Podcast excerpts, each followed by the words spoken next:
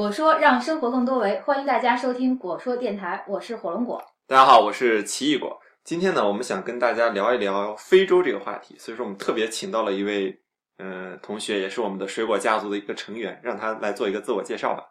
大家好，我是可可果王建竹。嗯、今年七月份的时候，我嗯、申请去非洲的尼日利亚做了三个月的一个访问活动，其中也有很多很有意思的经历和一些感受，想跟大家分享一下。嗯对，其实我们特别感兴趣啊，就是为什么你会选择去研究非洲？他，你你对这个非洲有什么特别的感情吗？嗯，首先这个非洲这个话题进入我的视野也是，嗯、因为有一些巧合的原因，我跟嗯一些来自非洲的留学生认识了，然后他们现在也是在清华这边读书，在学校的环境里，我觉得跟这些非洲的同学在一起交流，能够了解到一个不一样的非洲的感觉。正是因为这个原因，所以我本身会对非洲有一种情结。也是因为这种情节，我觉得是不是可以把自己的研究和非洲这个方向结合起来，然后通过就是对前期的这种对于嗯城市研究在非洲发展情况的一个了解之后，我觉得还是有一些可以做的事情，然后我就也通过跟导师的讨论，决定嗯、呃去选择这个特大城市。嗯，在发展中国家，尤其是在非洲的这种特大城市的一种空间增长的发展模式，去做一个研究。然后就开始去嗯申请去非洲，嗯，最后就先就完成了这次旅行的任务。那为什么会是尼日利亚而不是非洲的其他国家？为什么选的是这个地方？非洲的不同的地区，其实在呃学术领域里，它有自己相对的这种针对性在里面。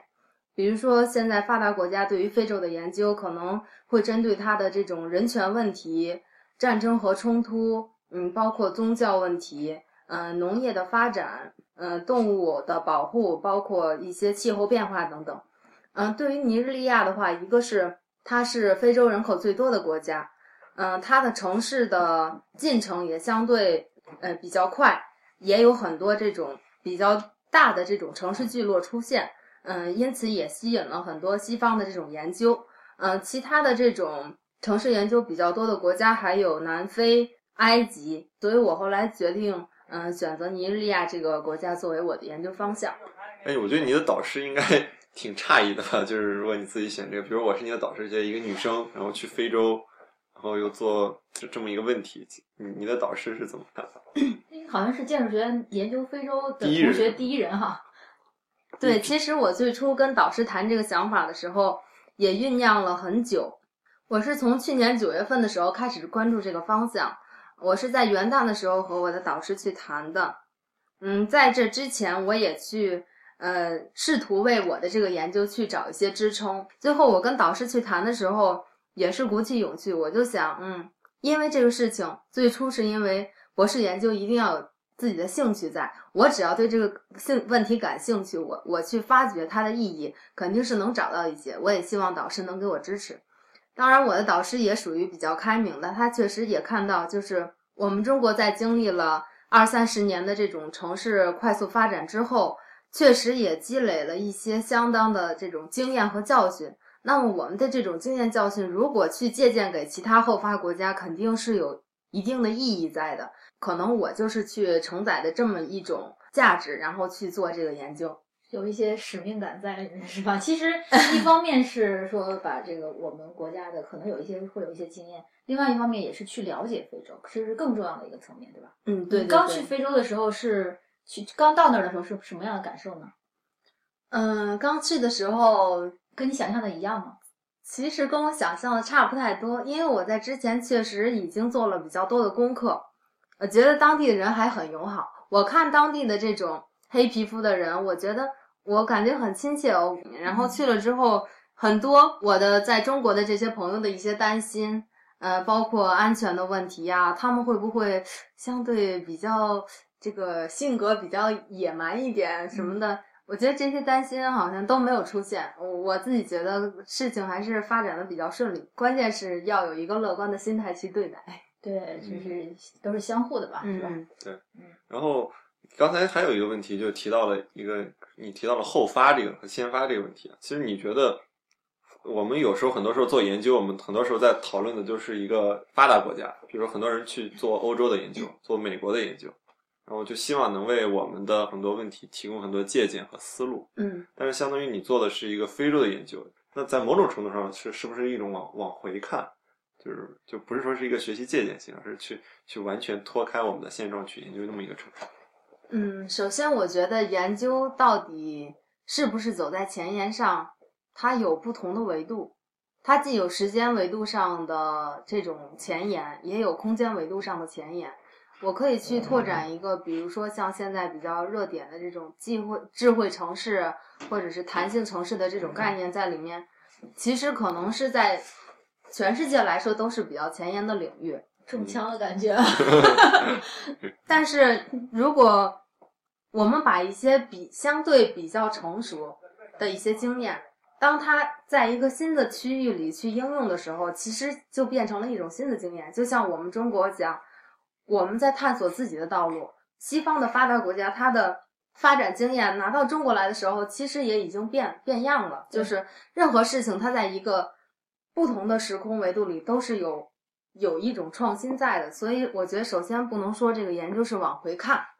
另外的话，我们在过去的研究过程中，确实也对欧洲、欧美的这种呃主流的这种嗯学术体系也有比较多的了解，相对研究也相对很成熟了。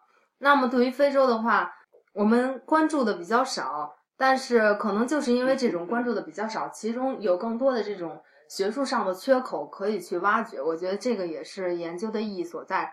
另外，也应该把这个视野放宽，就是呃，不同的国家区域的这种城市研究都是对整整个人类的城市研究有积极意义的。我们得换话题了，就是聊太多研究上的事儿了，对对对就是还是呃可以可以聊聊当地的事儿，因为我之前最近刚读了一本书啊，挺有意思的，叫名字叫《天真的人类学家》，嗯是一个英国的一位很很有意思的人类学家去非洲，也是去喀麦隆去做人类学的调研，历经了种种磨难。当然，他写的很幽默，但是能能感觉那种历尽艰辛的感觉。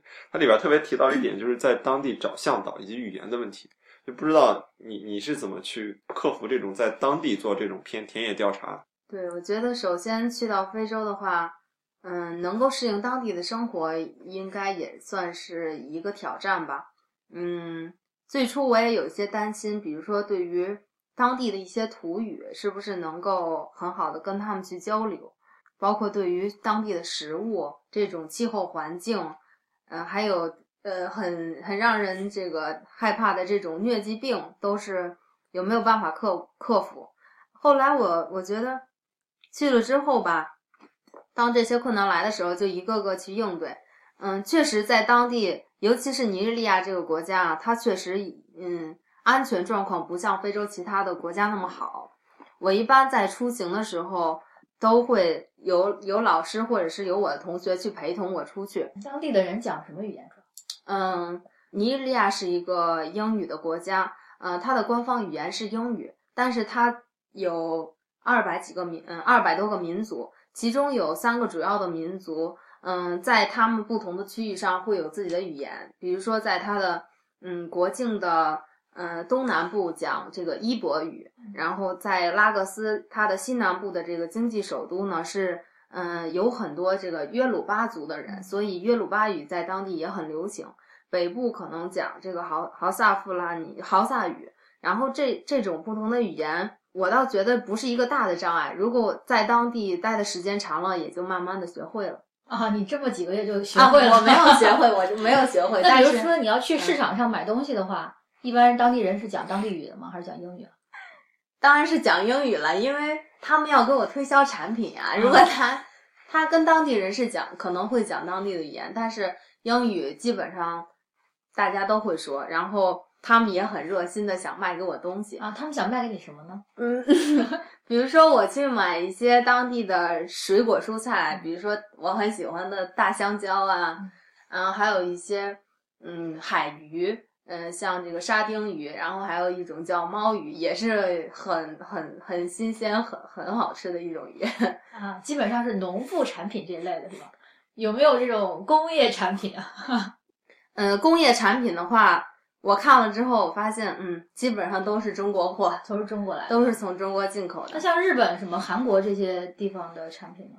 呃，还专门跟同学聊过对于中国、日本、韩国，包括一些东南亚国家的认识。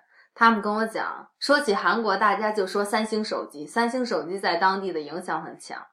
但是除了三星手机之外，有一个中国的品牌叫 Techno，中文名字叫传音，是一家深圳的电子公司。他们在当地的业务很大，基本上就是在这种性价比比较高的机器里面是占绝对的主导地位。嗯，那说起日本的话，主要是它的汽车，像丰田和本田这样。除此之外，大部分的生活用品用品，包括衣服、餐具、日耗品，还有一些工业用品，都是从中国进口过去的。嗯，但是当地人对中国的货有一种天然的认识，就是中国的性价比高，是便宜。性价比的话，我觉得他们是有这种认识，他可能会觉得中国的东西。用用不了太持久，就是质量还是相对比较差的。还有这样的形象，就是真的是会有这样的形象。那你认识一些在中国在那边做企业的企业家朋友吗？他他们是什么？主要在那边做什么生意？嗯，其实做贸易生意的贸易生意的居多。比如说我在第一个城市埃诺古的时候，嗯，遇到在那边做这个。就是餐具类的，嗯，生意的一个一个企业家，嗯，稍后我也会请他跟我们来聊一下他的感受，嗯，另外就是包括中国餐厅在当地也比较的，呃，欢迎，也属于比较高档的高档高档的一个吃是一个永恒的话题，对呀，吃货统治世界。然后就是做贸易，像各种卖就是衣服、鞋子，它的那个鞋子的市场基本上也是被中国人垄断的，然后做的也很好。除此之外，像一些日耗品，包括像蜡烛这张这种东西，也是从中国进口的。嗯嗯，他们其实本国的工业基础非常薄弱，是吗？那你觉得当地的那种，比如说消费水平啊，或者是收入啊，大概是在一个什么样层次？哦，这是一个物价，包括物价，让我很惊诧的一个一个现象，就是我去之前呢，也是由于这个时申请的时间过长的原因，所以。也没有申请奖学金项目，我就想啊，我就去三个月，大概也不会花费很高啊，跟欧美应该还是有差距。去了之后发现，嗯，完全不是那样。当地的物价水平要比北京高百分之四五十吧？哇，这么贵！那他们收入呢？他们的收入，中产阶级以上的收入应该相对还是比较高的。和北京比呢？和大城市比？比北京的平均收入要高一些，但是穷人是占更多的，因为。当地在贫困线以下的人口，比如说拉各斯吧，就有百分之六七十的人，就他们贫富差贫富差距更大，对贫富差距更大，对对对，是很高的。然后富人每天就在这种像沃尔玛、家乐福的这种大超市里去买所有的日用品，那价格也是不菲。穷人的话就在当地的这种市场，这种开放的露天市场里去买各种东西，就比如说一把雨伞。在这种大的超市里，可能要卖到两千奈拉以上。大概多少钱人民币？呃，我去的时候是一奈拉相当于二十六人，不是二十六奈拉相当于一人民币。嗯，就是不到一百块钱一把雨伞是吧？对，不到一百块钱一把雨伞。然后如果你去市场上买，可能二十多块钱就能买到一把雨伞了。嗯。还有一些，好像有一些什么中国的旧衣服会拿到非洲去卖。具体这个衣服是从欧美还是从中国收过去的，我就不清楚的。嗯，因为当地的那个一般的百姓在市场上卖衣服，就是用那个大的包裹，就是他们会里面有很多二手的衣服和鞋子，然后就在那里挑挑拣一些自己喜欢的，然后一件衣服可能就几块钱人民币，然后就。可以穿，应该可以穿很久。然后当地的人还对二手的衣服和鞋子有一种特殊的这种想法，认为这个衣衣服鞋子穿的比较久之后，它质量应该还是相对好的，可能比一些新的衣服还要好。那你去有没有去给那些朋友们带一些什么中国的礼物啊什么的？他们他们喜欢吗？嗯，对对对，这个也一定要说，如果你去了之后是。有探亲访友的这种需求，或者是你你会和当地的人一起就是做一些事情的话，还是要带一些小礼物去的。和欧美国家相比，他们的这种人与人之间关系是更加紧密的，就好像我们中国的这种家族或者是社区的概念一样，它呃注重这种礼尚往来，还有就是人情的往来这种。哦，它比中国还更讲究这种关系，也算不上更讲究，但是比欧美的话要讲究一点。嗯，演化中前进中的一个社会结构。对，哎，那你其实觉得，我我觉得，如果他们的物价或者是这种贫富差距这么大，很多时候有又有各种各样的疾病啊，各种各样问题，他们幸福指数是不是比较低啊？据我的观察来说，我的这些朋友也好，然后其他我见到的人也好。即使他们的情况很差，他们也是试图去解决生活中的这些困难。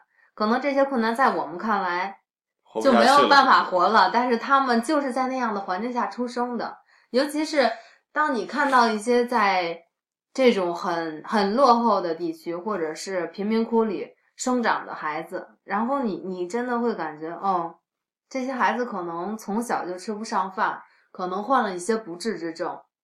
可能在沿街乞讨，可能他们连这个几块钱去买一顿饭的钱都没有，甚至说大学里高校的这是这种大学生，他们也会遇到这些问题。可能这一顿饭吃完了，下一顿饭我就没有饭钱了。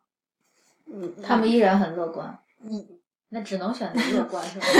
我觉得这是没有办法的选择，他必须要活着呀。嗯，而且他们相信，呃，这些那个信仰基督的这些朋友，他们会相信。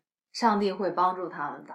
那你去那边去做城市研究嘛？就是去看了一下他们的城市。嗯，他他现在城市的面貌是什么样的？就是会有大面积的贫民窟，还是会就跟我们中国城市差不多，有一些高楼啊？这就什么样的面貌？不同的规模的城市是不一样的，而且每个城市应该也是有很大差距的。像我去的一个呃这个大城市拉各斯来说的话，它。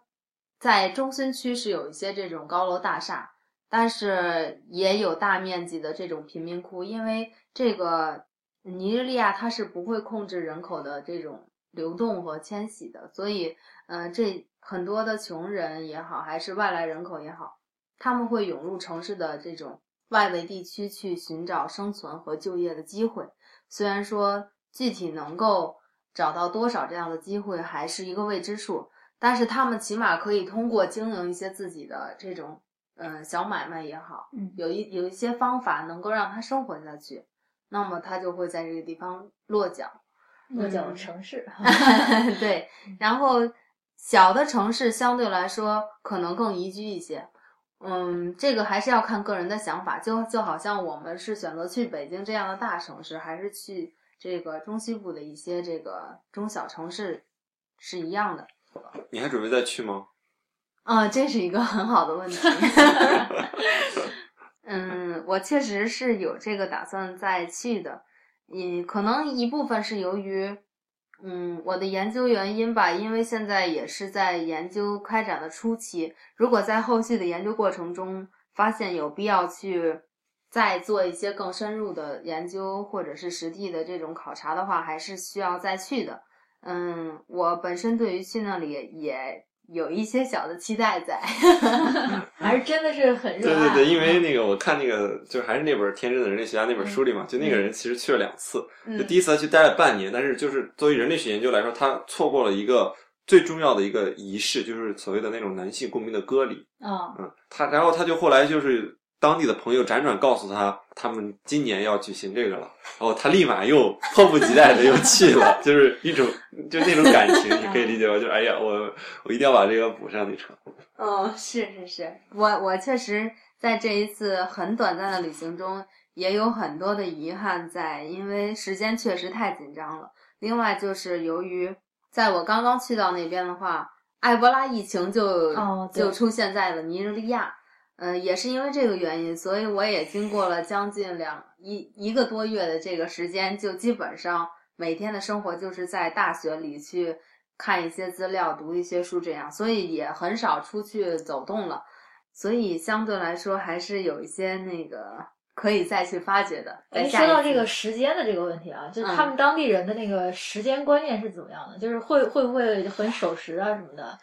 就因为就好像越发达的社会，大家的这个时间观念越强。对，因为时间就是金钱，效率就是生命。对，嗯，我觉得学校的运行上来说，时间观念是比较差的。比如说，你可以想象，如果这个国家出现了罢工，比如说他们的医生在罢工的时候，那可能这个诊所里就就不营业了。然后高校的教师罢工的时候，学生一个学期就没有课呀。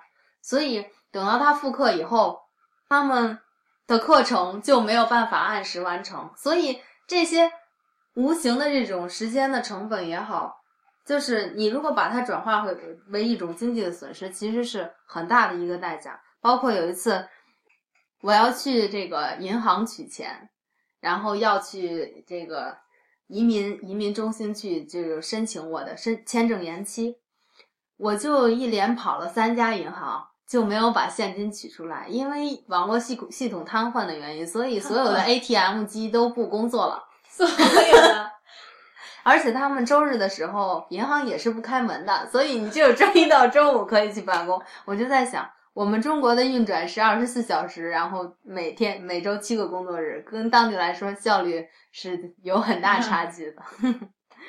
网络网络这个瘫痪是怎么回事儿？当地的网络网络是什么？对，当地能上网吗？嗯，其实非洲的网络建设在近几年来是相当快的。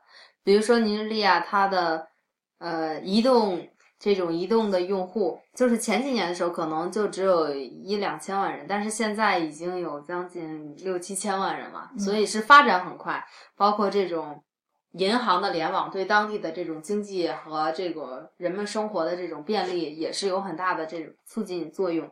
但是它还是会有一些网络方面的问题。嗯，在高校里的话，可能这种无线网还是很受限制的。可能在在学校中提供无线网的只有那么一两个热点，那么你在那个区域以外就没有办法被无线网覆盖。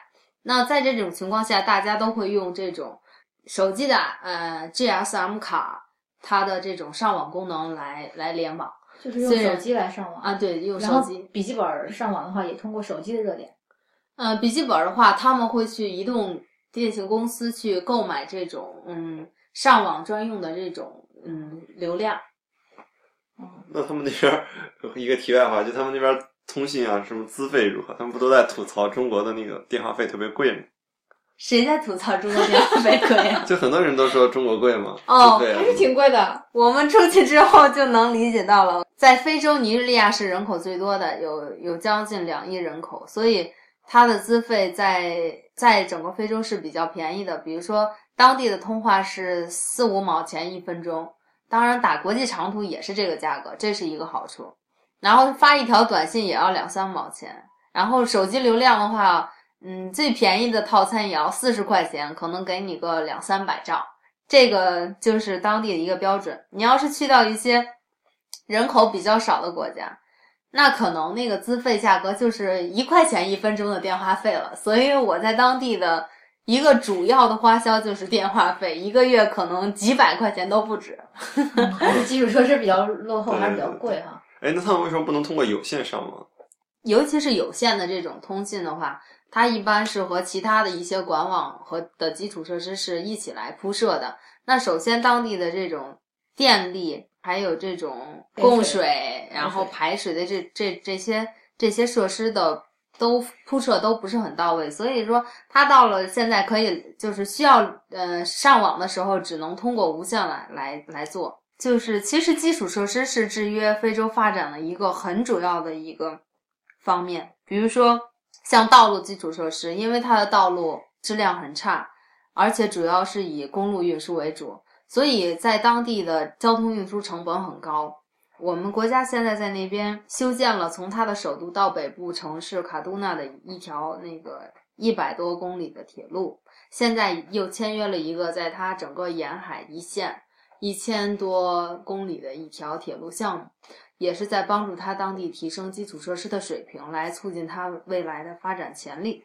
听我刚才聊了很多很多的那个学术的，或者是这个当地的，就是其实有没有一些我们都很很好奇嘛，因为怀着对非洲的一些嗯向往或者是憧憬、热情，有没有你觉得特别的文化上的冲突啊，或者是很不一样的一些东西？对，其实这个还是要真正去了之后才能去慢慢的感觉，因为我是以个人的名义去的，可能呃相对融入当地比较好，但是以我和当地的一些中国的嗯朋友的聊聊聊天了解到的情况，你像这种中国的企业或者是一些华人投资的企业，他们其实相对的环境是闭塞的，他们自己是有自己的员工宿舍、员工食堂。他们的生活圈子相对封闭，比如说他们收听的这个广播电视节目也是会专门从中国去引进一些这种节目，比如说湖南卫视啊，或者是中央 中央几套啊，芒果台台统统治世界，就是为了能让他们去继续自己在中国的一些这个生活的方式。但是我就不一样，我觉得虽然我在当地只待了三个月，但是我跟当地的融入要比很多这种在一个集体的这种华人企业里要好很多。这些中国的朋友在当地可能呃已经待了一两年，还没有一些当地的好朋友，或者是嗯，他们都不知道这个城市里其他地方发生了一些什么事，也不知道当地人是怎么生活的。我觉得这个就是一个相对来说是文化之间有一种隔阂在。嗯，尤其是我们中国人可能比较有比较强的这种中国的传统和生活方式在里面，所以去到一个其他的嗯区域，会有这种中国城的出现呀，中国商城的出现呀，包括为中国人准备的各种设施也好。但是我想，如果我们能够更好的去呃融入当地的生活，因为我们既然去到那里嘛，就要充分利用这一点优势，不然我们可以在中国继续享受很多的这种中国的生活。嗯，所以应该尽量的去融入，融入之后你会发现有很多很很多有意思的事你情，的世界一下子变得开阔起来。是我们的世界变得开阔了起来。以后我们都其实其实走一趟非洲也不是一件很难的事情，真的。以后我想我们都是有有机会能够去去看一下。嗯，关键是要有你这样的心态，这样开放的心态 和这种热情，去跟本地的人去做一些交流。嗯，对，这个兴趣和热情还是很重要。而且我后来发现，其实这个每个人的性格真的和他的做的事儿，包括做的研究也好，去的地方也好，能够在某种程度上有一个很好的一个关联匹配。对，比如说建建筑他的那种性格呀，嗯，真的能和那种充满了活力，然后甚至用一个不太恰当的词，充满了一种野性之美吧，就这样赞扬赞扬。然后包括小黑的那个知性的这种感觉，和你做的研究其实都很像。啊，那你是什么呢？比较理性的是吧？理性范儿的。对对，很理性。嗯，就有点像文如其人，是吧？对对，研究也如其人呢。那那就我们今天就聊到这儿，之后还会建筑还会写一些跟非洲研究相关的文章，也欢迎大家继续关注我们的微信公众号。对。嗯好，那咱们下期再再见。下期见。节目的最后，我们还请到了一位华人企业家，他在尼日利亚从事经营活动多年，由他来为我们介绍一下他眼中的尼日利亚。啊，我是来自中国福建著名侨乡泉州，我的名字叫蔡志斌，一直在国内从事密胺塑胶餐具制作和销售。南部城市埃鲁古与当地一个黑人企业家合资开办了一个餐具工厂，我主要负责工厂生产管理和销售。当初选择去尼日利亚，是因为我们的大部分客人来自于西非地区。而尼日利亚客人更多。另外，我们的合作伙伴也是一当地赫赫有名的一个实力企业家，他热衷于国内工业投资。用他本人的意思是想通过发展当地企业，帮助更多的当地平民。与我们外贸公司也感觉到投资尼日利亚的发展前景和资源优势，也对黑人企业家的思想境界的一种认可和欣赏。所以，通过这些理由，我们把工厂建立在南部城市耶鲁谷。在这些年中，我们除了接触不少的生意合作伙伴，大部分还是和当地平民和工人阶层打交道的比较多。因为作为一个工厂，管理是一件非常重要的事情。哪怕是接在尼日利亚这样一个非洲大国，尼日利亚人民他们对信仰特别的执着，这是让我感受最深刻的事情。不管工作多忙，生意多好，到了每个星期周末，他们都是要带全家人去教堂做礼拜。虽然当地很多地方还存在交通不方便，但是当地人这种奉主的执着的精神，啊，对信仰的执着，这一点确实值得我们国人的学习借鉴。最近几年，我们中国很多同胞啊，热衷于前往尼日利亚投资创业，在这里方面，我要郑重的提醒我们中国后来过去的同胞们，当地的投资环境。各方面发展确实是在不断的吸引国人，但同时我们要特别重视的是一个安全问题，因为投资尼日利亚，我们时刻要把安全放在首位，而且要不断的关注尼日利亚当前的政策形势和它的一个发展计划，要了解当地的。一些人文风俗，学会遵守当地的法律法规。只有这样，我才在遥远的非洲大国尼日利亚站稳自己发展的步伐。